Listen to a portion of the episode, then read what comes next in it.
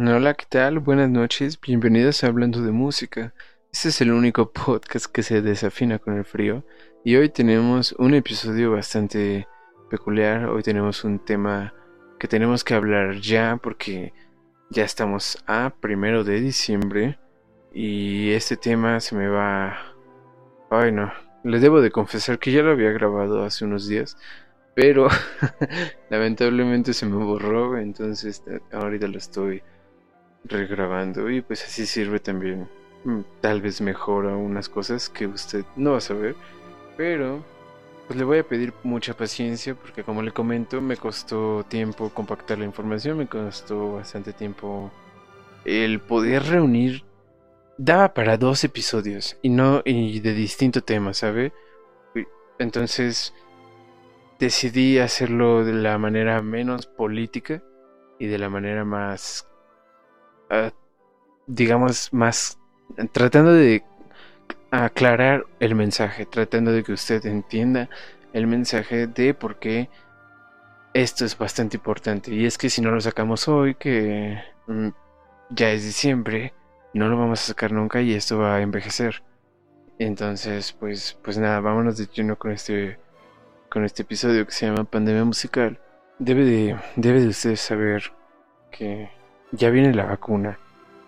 Entonces hay que tener fe, hay que tener paciencia, hay que estar todavía resguardados lo más que se pueda, porque sé que a veces es imposible o, es más bien necesario tener, tener que salir, ¿no? Y pues yo sé que ya está harto. Ya estamos todos hartos de la pandemia, esta cosa que parece ser infinita y que parece no acabar. Pero como le comento, ya viene la vacuna. Al parecer quieren sacar unas cosas ya, bueno, más bien quieren que las fechas de que las personas prueben estas vacunas sea antes de Navidad. Está muy a la vuelta de la esquina, entonces hay que hay que ser pacientes hay que ayudar a los artistas ahora también en esta pandemia, hay que ayudar a todos los locales porque pues está cañón, está, está cabrón que, que esto mejore pronto y ojalá que sí, pero como le, como le comento, parece no terminar y hace ya un año, ya tiene un año la existencia de este virus, algo que nos llevó a vivir otra normalidad, algo que nos afectó a todos a todos. Y la industria de la música no fue la excepción, pues todo el medio artístico, todo el entretenimiento se pausó. Ahí donde usted buscaba refugio, donde buscaba desestrés, ya fuera ir al museo, tal vez al cine con los compas, con la novia, a conciertos, y no solo conciertos de música clásica, sino también a estos festivales de música, ferias, a todos estos conciertos o eventos que tuvieran que ver con público en vivo, todo ese medio de entretenimiento se detuvo y fue afectado. Son trabajos y mucha gente, muchos artistas se quedaron varados y es un tema delicado en un país donde no se valora pues al artista, en este caso a los músicos. Y me refiero a todos los que crean arte, pero pues este es un podcast que trata de evidenciar la vida del músico y que el país o que la gente que no topa pues conozca cómo es la realidad de los músicos, ¿no? Y también esas personas que quieren estudiar música o que quieren estudiar arte, pues que se animen, pero con consejos o con experiencia, ajá, escuchando la experiencia de personas que sí están en el medio, entonces, para que vean, para que se desmiente ese mito de que en México te mueres de hambre por ser músico o por estudiar arte. Y si, no se desmiente, pues más bien ver el por qué. Y me parece curioso, ¿no? Que no, que no se desmienta. Pero es que es importante saber el por qué se menciona eso. El por qué te dicen tus papás, no estudies música. Claro, tus papás te quieren. Y, me refiero a personas, no sé si ahorita también a esas generaciones, pero por lo menos en mi generación, tus papás em, querían o que no estaba que no estaba el acceso al internet tan cañón como o tan fácil como hoy. Tus papás te trataban de dar el consejo que a ellos en su vida les sirvió y que era seguro para ellos en cuestión de trabajo. Entonces por eso mucha gente dice te vas a morir de hambre porque también mucha gente no lo intentó. Y muchísima. Ustedes no, no saben de cuánta gente uno se puede llegar a topar. perdón, perdón. Entonces, como le comento, es un tema delicado. Y aquí en este país, donde no se valora al artista, a ese que crea lo que usted escucha al desinhibirse, ya sea en un bar o en una fiesta, echando el coto con los compas, con los amigos, con las amigas, todos reunidos ahí mientras están bailando y, en el fondo se está escuchando reggaetón, de que consumes arte, y no me refiero al reggaetón, sino a, música, o que consumes música más bien y no lo valoras. ¿Cómo no puedes darte cuenta de esas cosas? Y es que el panorama del impacto pues del coronavirus sobre la industria musical a largo plazo es incierto. Como, como le comento, ya viene la vacuna, pero quién sabe, la cuarentena podría alargarse y alargarse, y esto para los artistas significa un duro golpe financiero y un cambio drástico al funcionamiento de la industria, que ya ocurrió. Ya hay un cambio en el drástico a, a cómo funciona pues los conciertos o los eventos. Y mm, usted debe de saber que gran parte de los ingresos que se generan son por la venta de los boletos. Y los que más están sufriendo son aquellos músicos independientes, aquellos que no están ligados a una disquera, aquellos foráneos o locales que viven del hueso o de una empresa orquesta asociación que les paga por temporada y no como plaza fija. Perdón, como plaza fija. incluso no solo esas empresas eh, están... Eh, me refiero como, como empresa, orquesta, asociación. Imagínense una orquesta.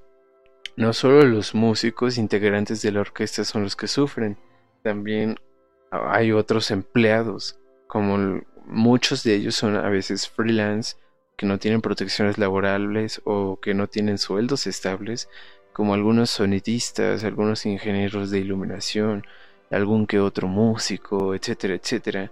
Entonces, como podrá notar, no. No. A, a ti que tienes nublada. Te estoy hablando a ti que tienes nublada esta visión sobre que aquí nos morimos de hambre en México por estudiar música o tal vez en Latinoamérica. No sé, mm, perdón si estoy hablando o si me estoy equivocando, si lo estoy cagando, no que en Latinoamérica mejor, solo aquí en México. Pero es muy triste porque México presume tener mucha cultura, que sí, sí la tiene, y tiene una gran diversidad. Y entonces esto, al presumir y no defenderlo, de verdad no arraigarlo a, a nosotros y no es no valorarlo, pues también es, es darnos en la madre entre nosotros, ¿saben? Y eso no está chido. Y para entender esto debemos saber lo siguiente. La pandemia desnudó las carencias del sector cultural mexicano, un mercado frágil, dependiente del Estado y de los recursos públicos, además del proverbial centralismo de México. También hubo, hay que hablar de los recortes que, que estuvieron o que existieron bueno, de los recortes desde un poquito antes del, sexenio de AMLO. Em, todos esos recortes del Producto Interno ah, eh, dañaron, perdón, perdón, todos esos recortes dañaron al Producto Interno Bruto del país. En el 2019 hubo una rebaja de mil millones de pesos, más o menos unos 50 millones de dólares que es un 7.6% menos que en el 2018. Y la ministra de Cultura Alejandra Frausto defendió una bajada de 7.6 y un aumento de 1.9. Qué, ah, qué, horrible. En el, en el 2020 aumentó a 2%. El, el presupuesto para gastos de operación y cultura también descendió 9%. Y para otras actividades culturales como ferias, y como festivales se redujo un 44%. Es bastante.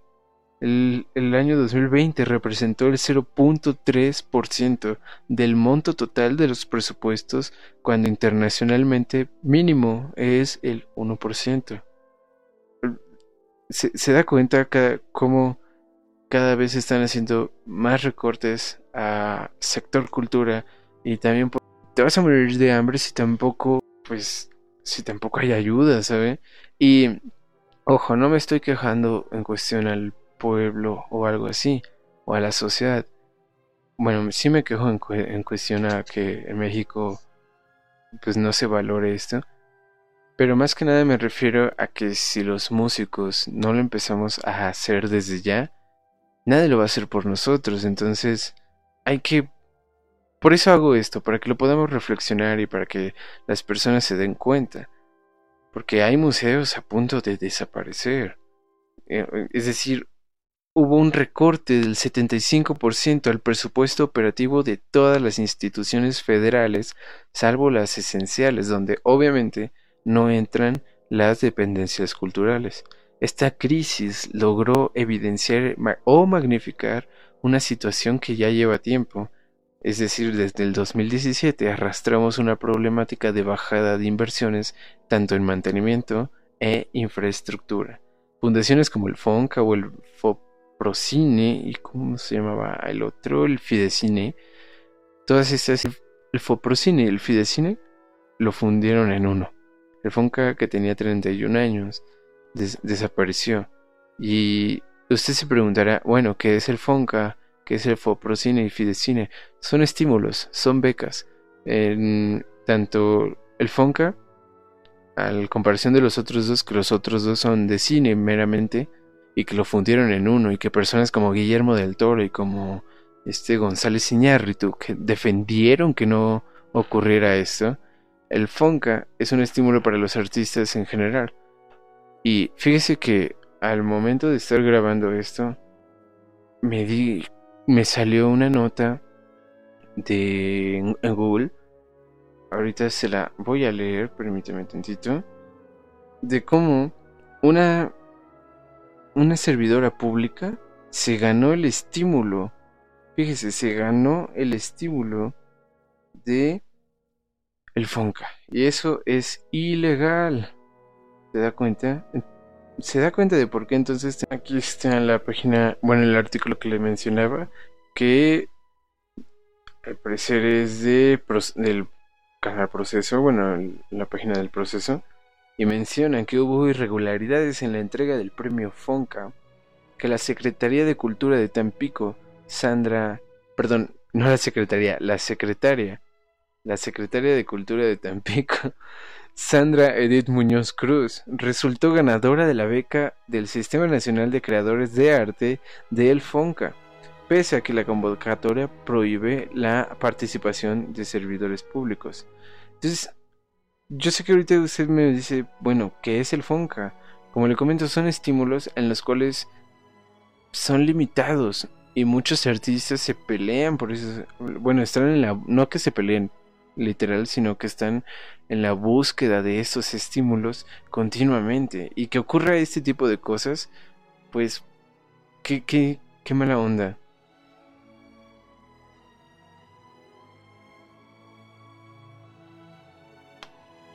Total que para no hacerse la larga, al final de esta nota menciona que la ministra Alejandra Praustro, o sea, la ministra de esta... Me equivoqué, no era, no era otro link de sopitas, no sé qué tan certero sea, pues dan respuesta respecto a esto, eh, dan respuesta al final. Y aparte de este link, bueno, este artículo apareció días después, entonces estoy seguro, quiero creer que está bien. Y qué triste, porque me, voy dando cuenta que el vocero de la Secretaría de Cultura, Antonio Martínez Velázquez, señaló que sí, pero no. Eh, estoy leyendo el artículo y viene con signos de interrogación. Y se refiere a, ah, o sea, ¿qué onda con esto? Pues que sí, es cierto que la convocatoria está restringida a funcionarios públicos, pero solo en el caso de nivel federal. Y como la susodicha, eh, la, la que cantó, perdón, la que ganó, es de nivel local, pues entonces no hay problema en ser beneficiada por el FONCA. Y eh, mencionan también que solo aplican a la Secretaría de Cultura del Gobierno de México y que Sandra Edith Muñoz Cruz es secretaria de Cultura del Ayuntamiento de Tampico.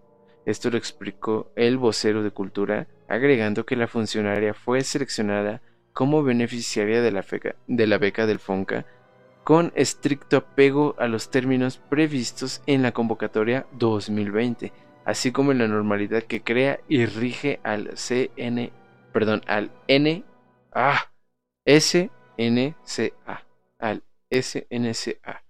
O sea, en pocas palabras, la funcionaria está en su derecho y que la designación de la beca del FONCA fue legal. ¿Se da cuenta? Mira, yo no voy a decir nada en, contra de esto. Ya, ya estoy cansado de ese tipo de situaciones. Uy, se cayó esta cosa. Pero no es justo. No sé qué. Espero que vaya a resultar en un buen proyecto porque Hace no mucho me tocó grabar una cosa de un compositor que se llama Pedro y es era del Fonca, era un premio del Fonca y que era una música contemporánea que se llama Hotel para Insectos y era una cosa muy loca, muy muy muy muy loca porque trataba de representar era un kit, era para quinteto quinteto de cuerdas, entonces había violín, había viola había dos violines, había viola, había un contrabajo y había un cello. Yo era el cello. Y entonces, para las personas que no saben cuáles son la viola o el contrabajo y el cello, pero sí saben que es un violín, pues la viola es Luego estaremos hablando de eso, pero es un instrumento parecido al violín. Así se lo voy a dejar, muy ambiguo. Parecido al violín, casi en tamaño, pero es más grande que el violín e igual se pone en los hombros. Y si usted va a un concierto de orquesta, tradicionalmente están, digamos, si usted ve de frente a la orquesta, en su lado izquierdo totalmente están violines primeros y luego como hacia la esquina izquierda superior están los violines segundos, luego en la, esquina, eh, en la esquina derecha superior están las violas y a su lado derecho están los chelos afuera. Y a veces las violas están afuera, al igual que los violines. Y los chelos son estos, este violín grande que puedes tener entre las piernas. Eh, así también se lo voy a dejar, luego, luego también platico. Yo sé que muchos amigos chelistas que van a estar escuchando esto me van a decir, güey, ¿cómo te atreves a degradar tu instrumento así? Pues la gente a veces no topa y tengo que hacerles referencias. El, el contrabajo, pues es este enorme violín, así enorme, grande. no sé si, si también se le conozca como tololoche, que usan en, en tal vez en un ensamble de jazz, por ejemplo. Bueno, como sea. Ah, volviendo al tema de, de, la de la ministra, pues qué, qué triste, ¿no? De la secretaria, perdón, de Tampico, que se ganó eso. Porque son estímulos que propulsaron, por ejemplo, carreras como la de Elena Pianotowska o Fernando del Paso o Gabriel Orozco. Y la desaparición del Fonca ha sido quizá el lance cultural más traumático de lo que va del sexenio de AMLO. Y eso es algo bastante triste, es algo que, duele. Es, no es bonito. También tenemos, por ejemplo, un informe de la UNAM que menciona, hablando ya, ahora sí, de la pandemia, de cómo la pandemia vino a cambiar todo. Un reciente informe de la UNAM destacaba que la tradición ha contribuido a la existencia de un movimiento cultural en cierta medida a la creación de infraestructura, fundación de instituciones estratégicas y y consolidación de artistas e intelectuales destacados, pero que también ha producido comunidades artísticas escasa iniciativa, dispuestas a moldarse a las circunstancias y en la lucha permanente por los escasos apoyos públicos, mientras se carece de estímulos diversos y suficientes para la constitución y operación de agrupaciones independientes comunitarias o privadas. Eh, permítame también tenemos la sensación de que se privilegian los proyectos culturales en el centro, como está pasando con la reforma del Busca de Chapultepec. Esto lo menciona un tal Curi, eh, no me acuerdo quién era Curi, pero creo que era uy, vocero de la UNAM, no, no recuerdo. Pero también menciona que la intervención de, de este espacio verde, o sea, uno de los espacios verdes urbanos más grandes del planeta, que son las 800 de este bosque de Chapultepec de la Ciudad de México, para convertirlo en un macroespacio cultural, es la gran apuesta del gobierno de López Obrador. Y más de un año después de representar la, de que se representara la iniciativa apenas se conoció el presupuesto para este año que fue de 1.800 millones de pesos más o menos unos 80 millones de dólares y que las líneas generales del plan instituciones como la UNAM han recomendado su suspensión para redirigir esos fondos a los sectores culturales más afectados por la pandemia. Y es que desde el inicio del, del sexenio la Secretaría de Cultura ha demostrado su voluntad de atajar el centralismo, empezando por ejemplo con centros simbólicos como el traslado de la sede ministerial a Tlaxcala, que es, para la gente que no es de México, es un, o que no sabe cuáles son los estados de México, es un pequeño estado que está a dos horas en coche de la capital, o sea, de la Ciudad de México. Eh, se llegó también a presentar el programa sectorial de cultura del año 2020 al 2024, que es una hoja de ruta programática para el resto del sexenio, donde se reconoce que para hacer frente a la centralización de, la, de las mayores...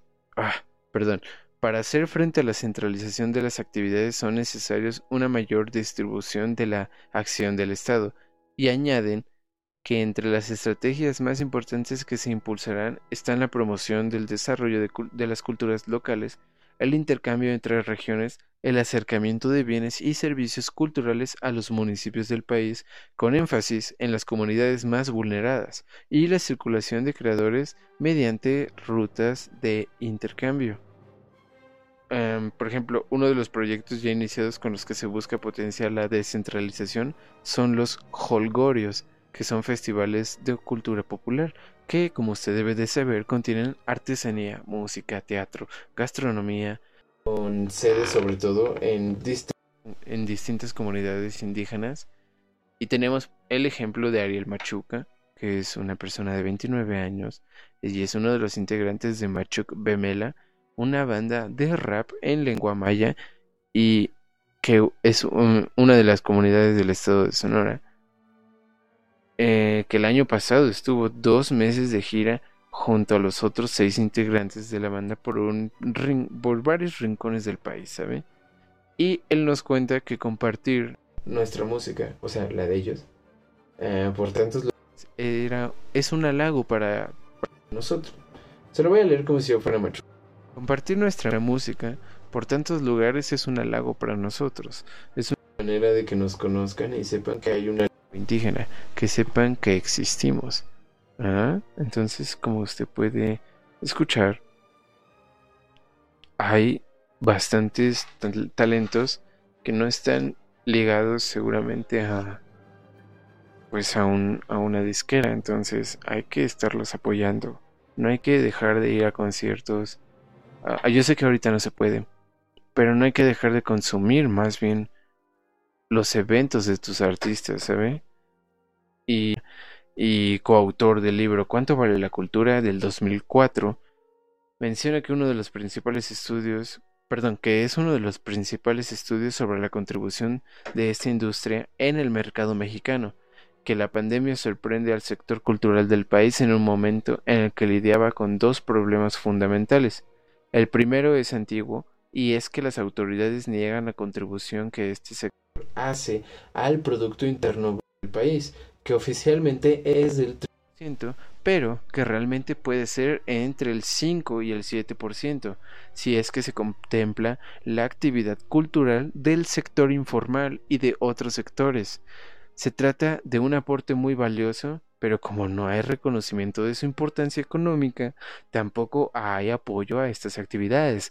Y el segundo problema, más bien coyuntural, es que la economía de México ya había entrado en una fase recesiva desde antes de la pandemia, que estaba afectando, entre muchas otras cosas, a las empresas culturales. La cultura es un sector económico estratégico en un país, perdón, la cultura es un sector económico estratégico en cualquier país. Esto lo, detalla el doctor Piedras, situación que algunas naciones han sabido potenciar, como Italia, Francia, Gran, Gran Bretaña, que no solo han favorecido el crecimiento de las industrias culturales. Oficialmente, por ejemplo, las empresas culturales generaron en el 2018 ganancias por 702.132 millones de pesos, equivalentes al 3.16% del Producto Interno Bruto, según el Sistema de Cuentas Nacionales del Instituto Nacional de Estadística y Geografía, o sea, el INEGI. Y yo sé que ya estamos hablando muy político, que estamos metiendo temas políticos, pero es que así es. Cuando hablamos o cuando, ajá, cuando hablamos de música en México, o lo que ocurre en ella, hay que ver el lado político porque van de la mano muchas veces y usted se va a dar cuenta de esto alrededor de este podcast, alrededor del viaje de este podcast, entonces quédese siempre. Y pues ya, sigamos. Eh, como usted sabe, México es uno de los lugares del mundo donde más música se consume, tanto en directo como en vía streaming. Y si usted no sabe qué es el streaming, el streaming es pues todo lo, lo que usted puede descargar digitalmente, ¿sabe? Lo que puede consumir así. No sé si sea esa la definición, no soy un experto, pero así vamos a dejarlo. Y la pandemia mundial de coronavirus está haciendo estragos a la industria de la música, que a pesar de todo pues no planea rendirse, ya que hay conciertos en directos desde casa, hay uniones de bandas y organismos para afrontar la difícil situación, fondos de apoyo a artistas o la diversificación de campos de trabajo son algunas de las propuestas de algunos mexicanos pertenecientes a la industria para que la música no deje de sonar.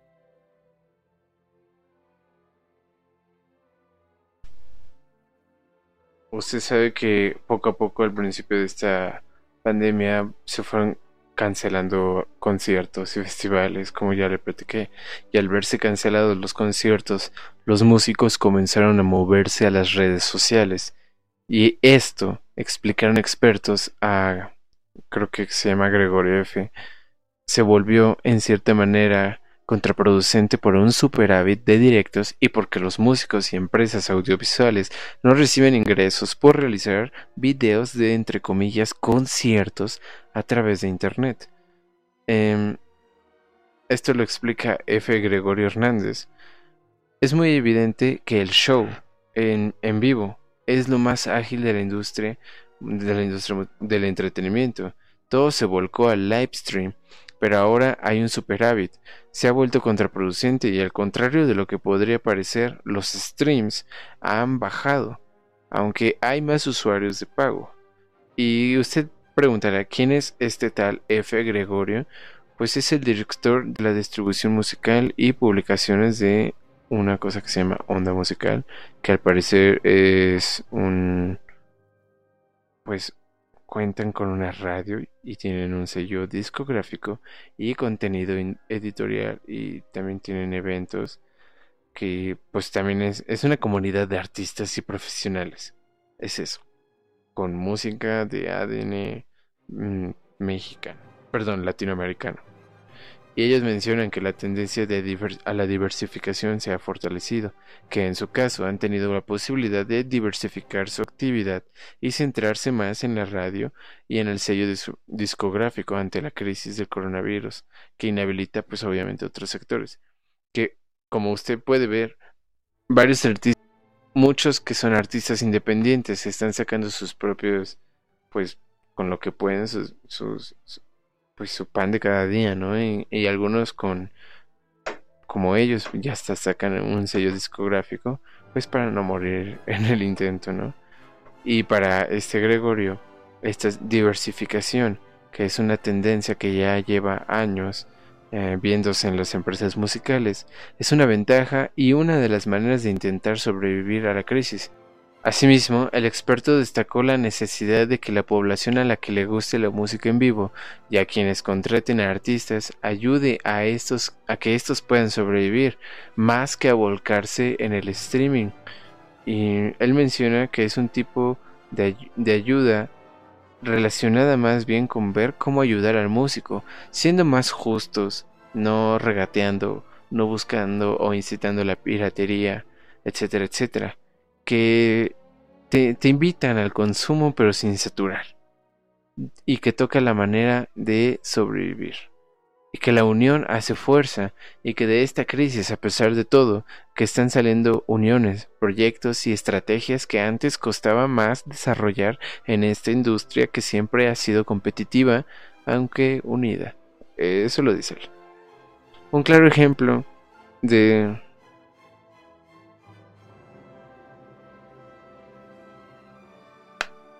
Y es que este apagón brutal que hemos tenido de un día a otro lo veíamos venir. Y ah, que la gente, bueno, que Gregorio confía en la capacidad de la industria para adaptarse a nuevos escenarios, que ya ha sido demostrada con los cambios de la tecnología o los cambios de soporte, como el vinilo, cassette o el CD, y ahora pues la digitalización, ¿no? Con la iniciativa, las asociaciones y organismos participantes buscan informar, buscan soluciones y también a darse a conocer por si alguien desea ofrecer un apoyo, aunque no sea económico. Así como es en este podcast, ah, si usted quiere apoyar, apoyarme, puede simplemente copiar el link y compartirlo, pegarlo en un mensaje a todos sus contactos y que hagan lo mismo como una cadena de las no estaría no estaría mal saber. Y más que y no lo hago por digamos por egocentrismo. No porque de verdad estoy seguro mire en Europa muchas personas saben leer de verdad muchas personas saben leer aunque sea algo de partitura. En México es escaso y creo que es pues es necesario e incluso muchas veces yo creo que es necesario el arte en cada humano. Em, sobre todo, la música es lo más, digamos, lo, con lo más fácil, es lo ¿Y por qué es necesario? Porque sensibiliza al humano. Te hace tener esa sensibilidad, sensibilidad como humano, ¿sabes? Entonces es necesario el arte en las personas, pero tampoco hay que denigrar a, al artista o como mencionan esta mentalidad de cangrejo, no, hay que dejar de, de hacer eso y pues hay que apoyar a, a, los músicos, a los, a los artistas, a los pintores, mm, a todos. Hay que apoyarnos entre nosotros, si no, nunca vamos a crecer como país. Eh, Ministerio la industria de la música actual, el valor económico y social. El caso de México, escrito por Cristian, Daniel Torres Osuna. Es un libro de Madrid Fragua en el, del 2014 y tiene 190 páginas y menciona que las industrias culturales y creativas están atravesando un proceso de profundos cambios derivados de la digitalización que ha afectado a las formas de producción, distribución y consumo de los productos culturales, como el cine, el DVD, la televisión, la radio, los videojuegos, nuevos medios de comunicación, la música, los libros, la prensa, etcétera, etcétera, etcétera, y que todos estos sectores se han visto afectados directamente por esta transformación, y algunos de ellos asisten a un escenario plagado de incertidumbre y de pérdidas económicas debido a la gran penetración del Internet y a la posibilidad de compartir online algunos contenidos culturales. Eh, en este trabajo, Cristian Torres hace un profundo análisis de la industria de la música y del impacto de que la, que la digitalización... ay, me trabo mucho. y de que el impacto que la digitalización ha tenido en este sector, tanto desde el punto de vista económico como El libro se estructura en cuatro capítulos en los que el lector se sumerge en las entrañas de la industria musical, ofreciendo un mapa detallado de su estructura económica, de las fases productivas y el impacto digital. Como colofón, nos aporta un pormenorizado estudio del caso de México, país donde la música es el sector cultural más productivo, es el motor económico y vehículo para la construcción. En el libro también nos puede hablar Cristian Torres sobre cómo hubo un viaje del vinilo al MP3 y también nos comenta lo que es la industria de la música en el panorama digital, donde la digitalización de los contenidos en la industria musical ha propiciado la piratería y la aparición de los espacios de intercambio de ficheros P2P que están causando enormes pérdidas económicas en todo el mundo.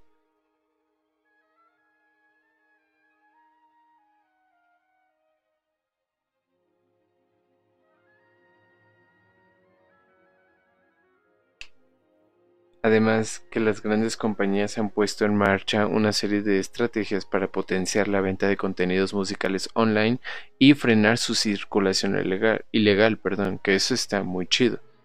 Entre estas medidas destacan los acuerdos con los servicios de descarga pagada, las alianzas con proveedores de Internet, con, el mención sobre las oportunidades que la red ofrece a los artistas sin contrato. Perdón, hay que hacer especial mención al que se merece el estudio de las oportunidades que la red ofrece a los artistas sin contrato, puesto que con muy poca inversión puede, puede mi voz más bien gracias, mm, perdón, que mi voz gracias a esto de la tecnología pueda llegar a otras partes del país y eso es algo muy loco. Y pues nada, saludos a todos los espectadores de otros países, de Bolivia, Venezuela, Singapur y otros lados, Estados Unidos, etc. Y pues obviamente aquí a México, a toda Latinoamérica. Esto ya parece un, concierto así de saludo a toda mi Latinoamérica. es muy cagado. Ay no, ya estoy loco. Eh, es muy cagado hablar solo, pero es, es divertido. Y pues entre las conclusiones de este apartado ah, nos encontramos con que la reestructuración de la industria musical deriva hacia un nuevo proceso de concentración online en las que las grandes compañías pugnan por recuperar el control total de los contenidos y su distribución en Internet. Em, menciona que la industria discográfica mexicana, o sea la IDM, tiene particularidades de lo tradicional a lo digital donde en el tercer capítulo el autor expone el caso de México, un país donde la música se erige como el sector cultural más productivo, posicionándose como el segundo mercado más grande de Latinoamérica después de Brasil.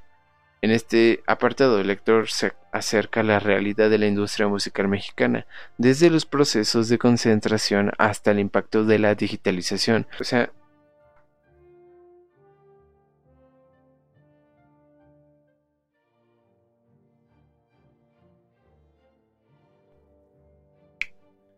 En definitiva, no se encuentra de reestructuración que por el que atraviesa para adaptarse a la digitalización y a la hegemonía de la Internet.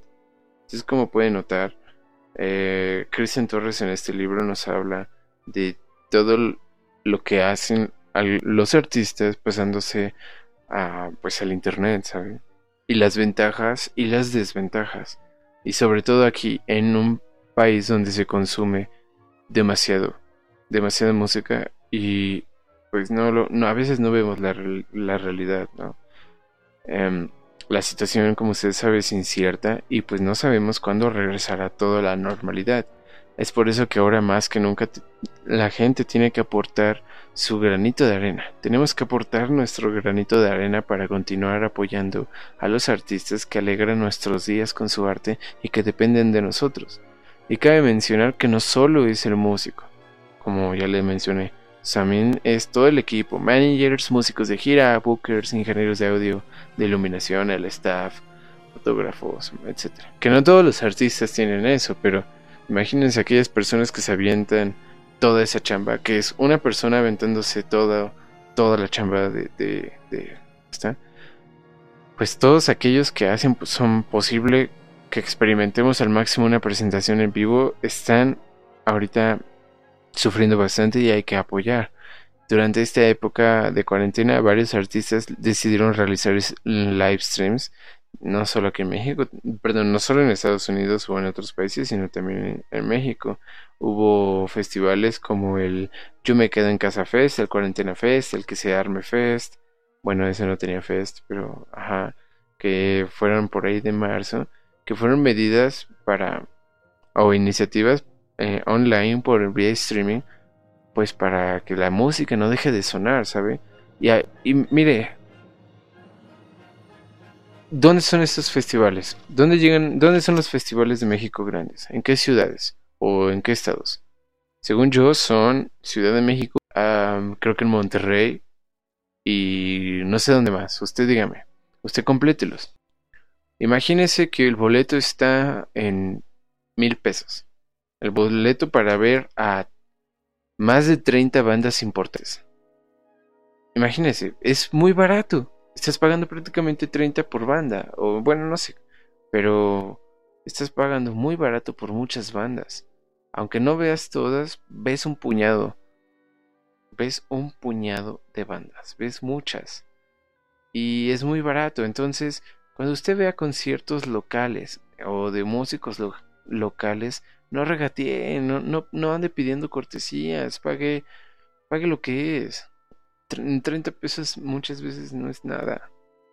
Otra iniciativa, aparte de esto, mm, que, que ocurrió, por ejemplo, fue el sitio de Bandcamp, que durante el 20 de marzo, y después de eso también creo que lo volvió a hacer, renunció a su cuota para poderle darle, eh, perdón, para poderle dar íntegro todo el dinero que genera su música directamente a los artistas. Y esto es un gesto que pues hay que reconocer, ¿sabe? Hay como aficionado, o sea, las personas que consumen, que no se dedican a esto, es tomar en cuenta para ayudar es no dejar de reproducir su música. Como aficionado, me refiero a las personas que escuchan música, o sea, todos, por vía streaming. Las acciones que puedes tomar en cuenta para ayudar es no dejar de reproducir la música. A pesar de que la mayoría de los servicios de streaming se quedan con una parte de los ingresos generados por las canciones, mientras mayores sean las reproducciones, más dinero llegará al artista principal. ve y comparte sus videos con sus tracks, comparte ve, bueno, consume conciertos en vivo, las transmisiones eh, de todos sus conocidos o con, o con todos sus conocidos, que mientras más gente se acerque y conozca a los actos emergentes, se generará mucha más para ayuda a que nuestros actos favoritos puedan mantenerse a flote. ¿Ok? Entonces eso es algo que podemos hacer y si tienes la oportunidad ah, de adquirir su discografía en cualquier formato, ya sea descarga digital o en físico, hazlo. Otros de los afectados durante esta crisis también serán las tiendas de disco y de los vinilos. Así que si siempre has querido agrandar tu colección de CDs o de, o de vinilo, bla, bla, bla, pues, pues vas, ¿no? Es, es un buen momento para, para esto y es que las circunstancias actuales son bastante difíciles para todos alrededor del mundo. Creo que algo también que trajo la pandemia em, fue unión. Fue unión y es algo muy loco. Eh, es algo con lo que podemos hablar con cualquiera. Y la pandemia del coronavirus continuará repercutiendo en nuestra cotidianidad. ah, cotidianidad, perdón. Pero podemos hacer un esfuerzo para disminuir su efecto es en momentos como estos en los que tenemos que unirnos y cuidar de nosotros, de las formas que estén a nuestro alcance. Los artistas llenan nuestro día a día con su música, y muchos de nuestros recuerdos más felices tienen que ver con alguna canción o con algún concierto. Y ahora ha llegado la hora de que nosotros le demos a ellos, que han demostrado pues su, su arte, Hay que demostrarles nuestro cariño y apoyo reproduciendo sus temas y difundiéndolos para, más para que más personas los escuchen. Así que tú que estás escuchando este podcast, compártelo con quien tú quieras.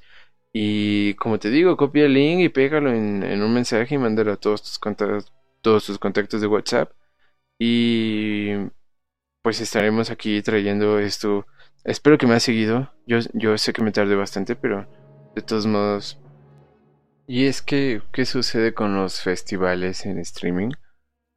Es que en medio de la pandemia, pues la industria del, entretenimiento supo encontrar alternativas de monetización para mantenerse cerca de sus seguidores, y que este concepto permitió innovar y ofrecer formatos en vivo de grandes músicos en el mundo entero.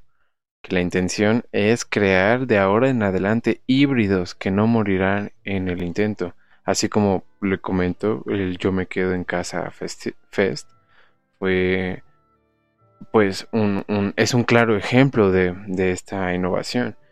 Las plataformas de música en streaming también fue lo único que creció y, y esto lo dicen algunos resultados en tendencia del streaming, como la plataforma sueca Spotify, que informó que durante marzo la app cobró gran presencia en el mercado de varios países del mundo Gracias a que aumentó el trabajo en la casa, las personas estuvieron transmitiendo a través de dispositivos como computadores de escritorio, televisores, altavoces inteligentes y consolas de juego.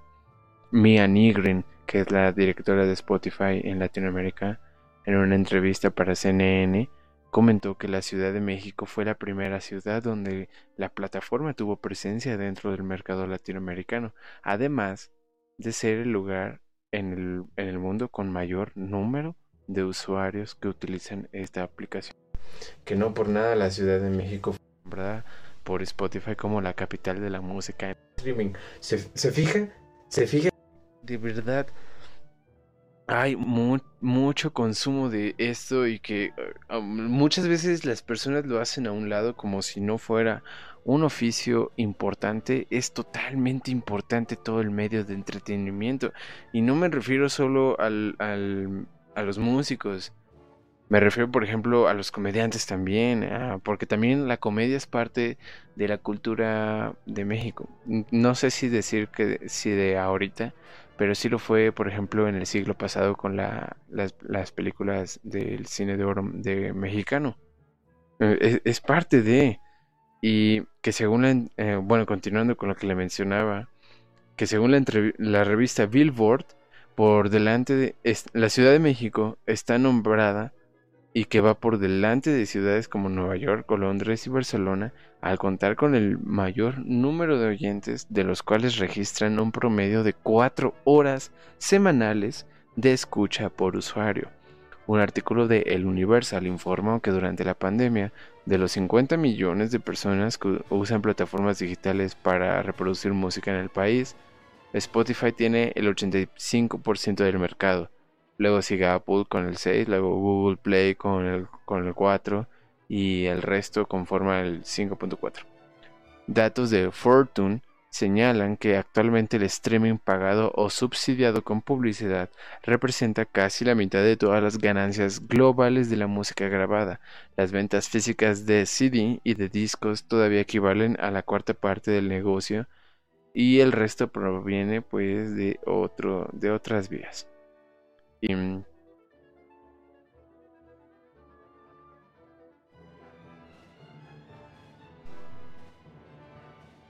Así como le comento que eh, todavía esta venta pro, eh, pues equivale a la cuarta parte del negocio, la venta de CDs, y que el resto proviene de otras vías como los derechos por prestaciones. Además, la plataforma obtiene ganancias de dos maneras. Genera menos de una décima parte de sus ingresos o 291 millones de dólares en la primera mitad de este año vendiendo publicidad en su servicio gratuito que ofrece acceso limitado a su catálogo de audio y la mayor parte, que es 91% en la primera mitad del año, o 2.890 millones de dólares, es generada a partir de las tarifas de su servicio de suscripción pagada, que ofrece acceso ilimitado al catálogo tanto en línea como, como offline, o sea, fuera de línea. Spotify cuenta con 232 millones de usuarios mensuales y 108 millones de suscriptores mundiales. Lidera al grupo. Eh, como usted debe de, saber que cómo es el dinero que le llega a las personas, o sea, con toda esta información, cómo es que las plataformas pagan las reproducciones musicales de los artistas. datos del sitio Information is Beautiful eh, traducido es como la información es hermosa, del 2018, revelaron que la plataforma que menos dinero pagaba a los artistas es YouTube, mientras que la que más dinero ofrecía es Napster. Sin embargo, YouTube es la plataforma con más usuarios mensuales en el mundo.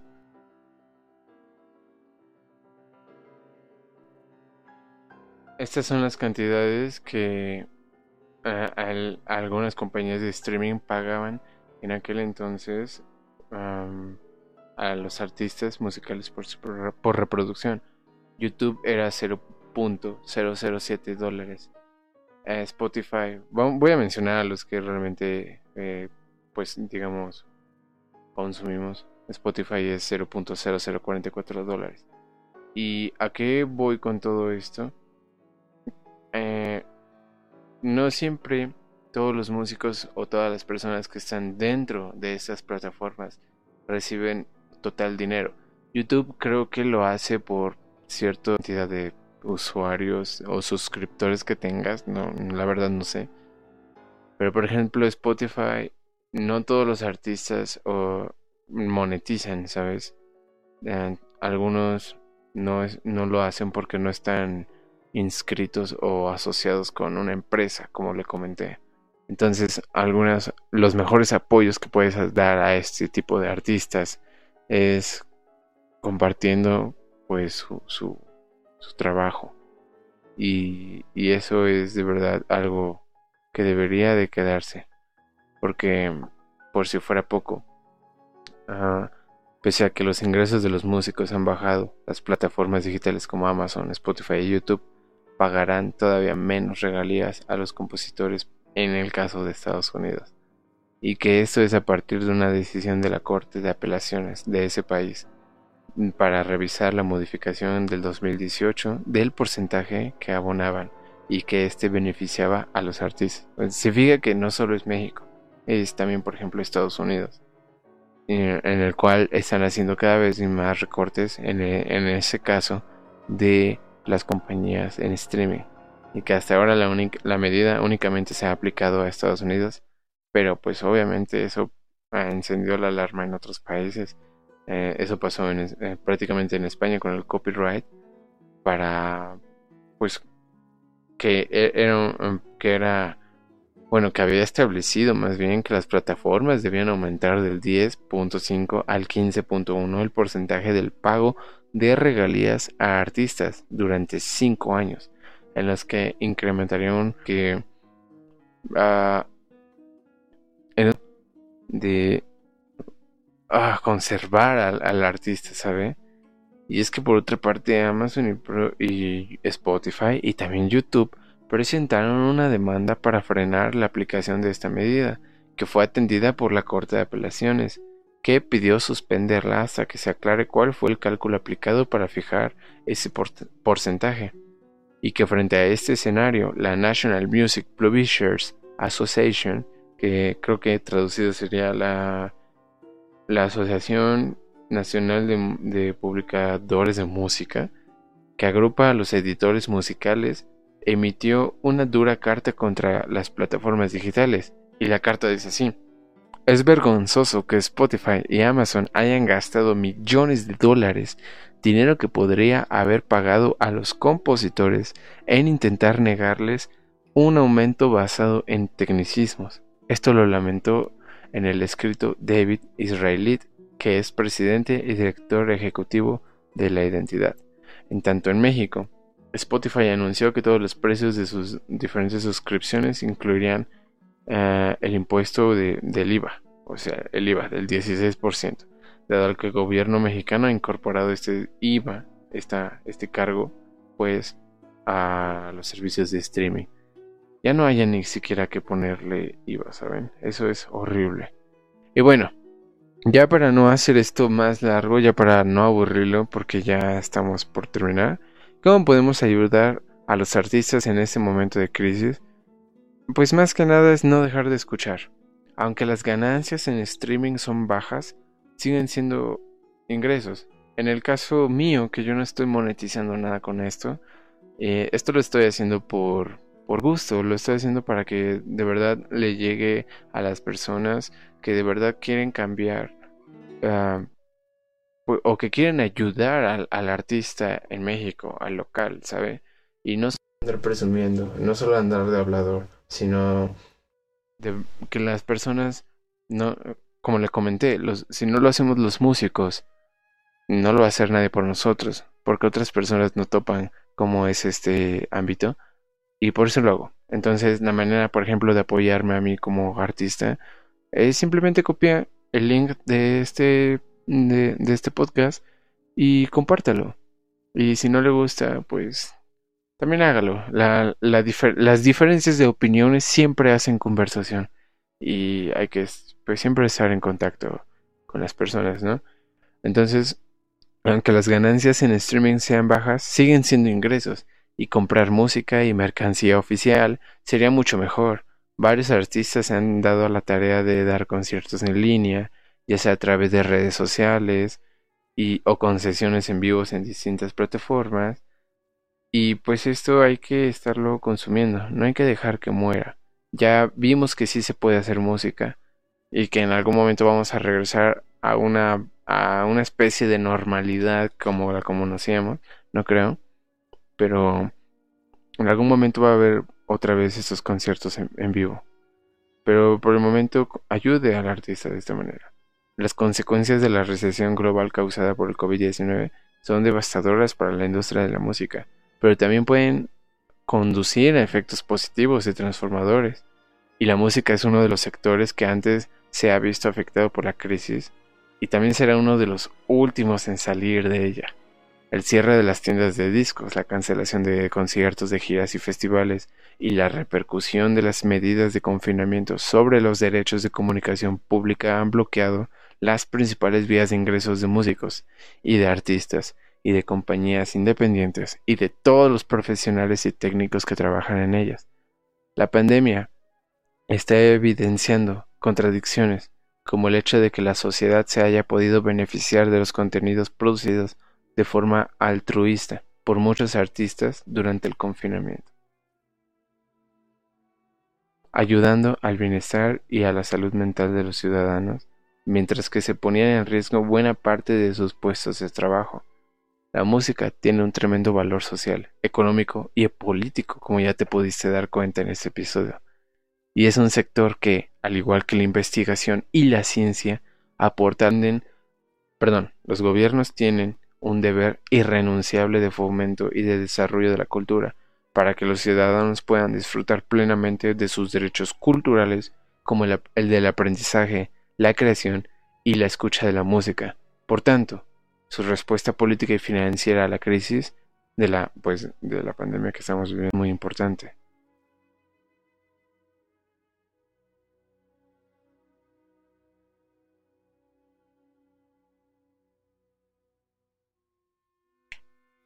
Si hay un aspecto positivo de esta crisis es que ha dejado patente el valor de trabajar unidos y de asociarse para tener una voz común y una interlocución directa con los gobiernos y otras entidades para reclamar ayudas y medidas adecuadas para el sector. El trabajo del lobby se ha multiplicado y las asociaciones de sellos independientes que ya existían se han unido en plataformas o federaciones con el resto de los subsectores de la industria musical para trabajar unidos. En algunos casos, por primera vez han iniciado los contactos para agruparse y establecer objetivos en común. Entonces, a pesar de que en muchos países los gobiernos ya están empezando a, fomentar el regreso a la nueva normalidad, cosa que también ya están regresando a por, rebrotes a, otra vez a cuarentena, hay lugares, los festivales o conciertos no van a abrir hasta que haya suficientes garantías. Y aún así, la confianza del público y recuperar las audiencias por muchas medidas de seguridad que se implementen. Por eso hay que apoyar mucho al arte. No hay, no hay que dejar que muera. No hay que dejar que los museos cierren. Cuando, en cuanto se pueda, mm, pues hay que ir. El único flujo de regular eh, el único flujo regular de ingresos con el que en teoría podría encontrar, perdón, en el que en teoría podría contar los artistas y sus sellos discográficos en estos momentos, que es la remuneración por el uso de sus canciones en las plataformas online de contenido, sufre desde sus inicios de una precariedad estructural.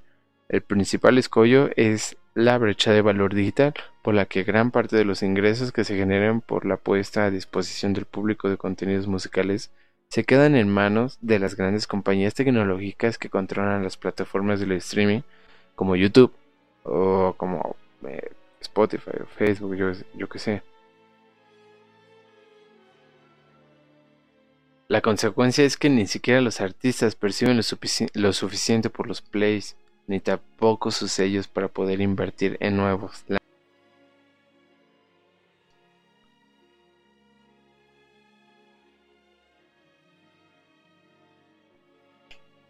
Por eso, el principal objetivo es seguir luchando para que ni la cultura ni sus actores se queden atrás y que en este mundo cada vez más globalizado se pongan ahora más que nunca en valor a los artistas y a los creadores locales, a la diversidad de la producción musical y el indispensable papel de los, de los músicos independientes, de todo esto independiente. Hay que continuar trabajando en los retos a los que se enfrenta nuestro sector fortaleciendo sus mecanismos de financiación e ingresos, demandando políticas de, desarrollo cultural y empresarial y fomentando la formalización y formación de los profesionales de la cultura, y sentar así las bases para una recuperación duradera, más allá de pues esta crisis. Así que como pudo observar en este episodio que, perdón que haya durado tanto, ah, era necesario decir... Si mencionan que nos morimos de hambre, hay que ver por qué. ¿Ok? Eh, a veces nosotros cobramos, eh, no sé, incluso 10 mil por, una, por un par de horas y en un día, o 10 mil en un día. Y la gente no nos quiere pagar. Entonces, pues, si nos morimos de hambre es también porque la gente no quiere pagar, porque no, no tiene para pagar. Se entiende obviamente eso, pero pues no a la persona que quiere estudiar arte, ¿ok? Y hay una hay una, ya para terminar, hay una paradoja eh, gracias a esto, a todo lo de la pandemia. Nunca hemos escuchado tanta música y nunca la industria musical se ha visto más limitada. Y eso es algo muy curioso. ¿Será que estamos ante una nueva etapa de distribución de la música? Es decir, del vinil al cassette, al CD, MPT, MP3, perdón, y al streaming. Te lo dejo ahí sobre la mesa para que usted lo reflexione, lo piense. Y pues nada, nos seguimos viendo en la siguiente emisión de este podcast hablando de música. Yo soy Ayrton Valenzuela y si me quieres seguir en mis redes sociales es arroba. Y pues nada, recuerde, aquí vamos a andar y sígase cuidando. aquí, aquí nos vamos a ver todavía en este mes, que ya se acerca el fin de año. Y pues las fiestas navideñas. Ya no importa nada del, pasado. Así que pues cuídese mucho y le mando un abrazo. Cuida a todos sus seres queridos. Adiós.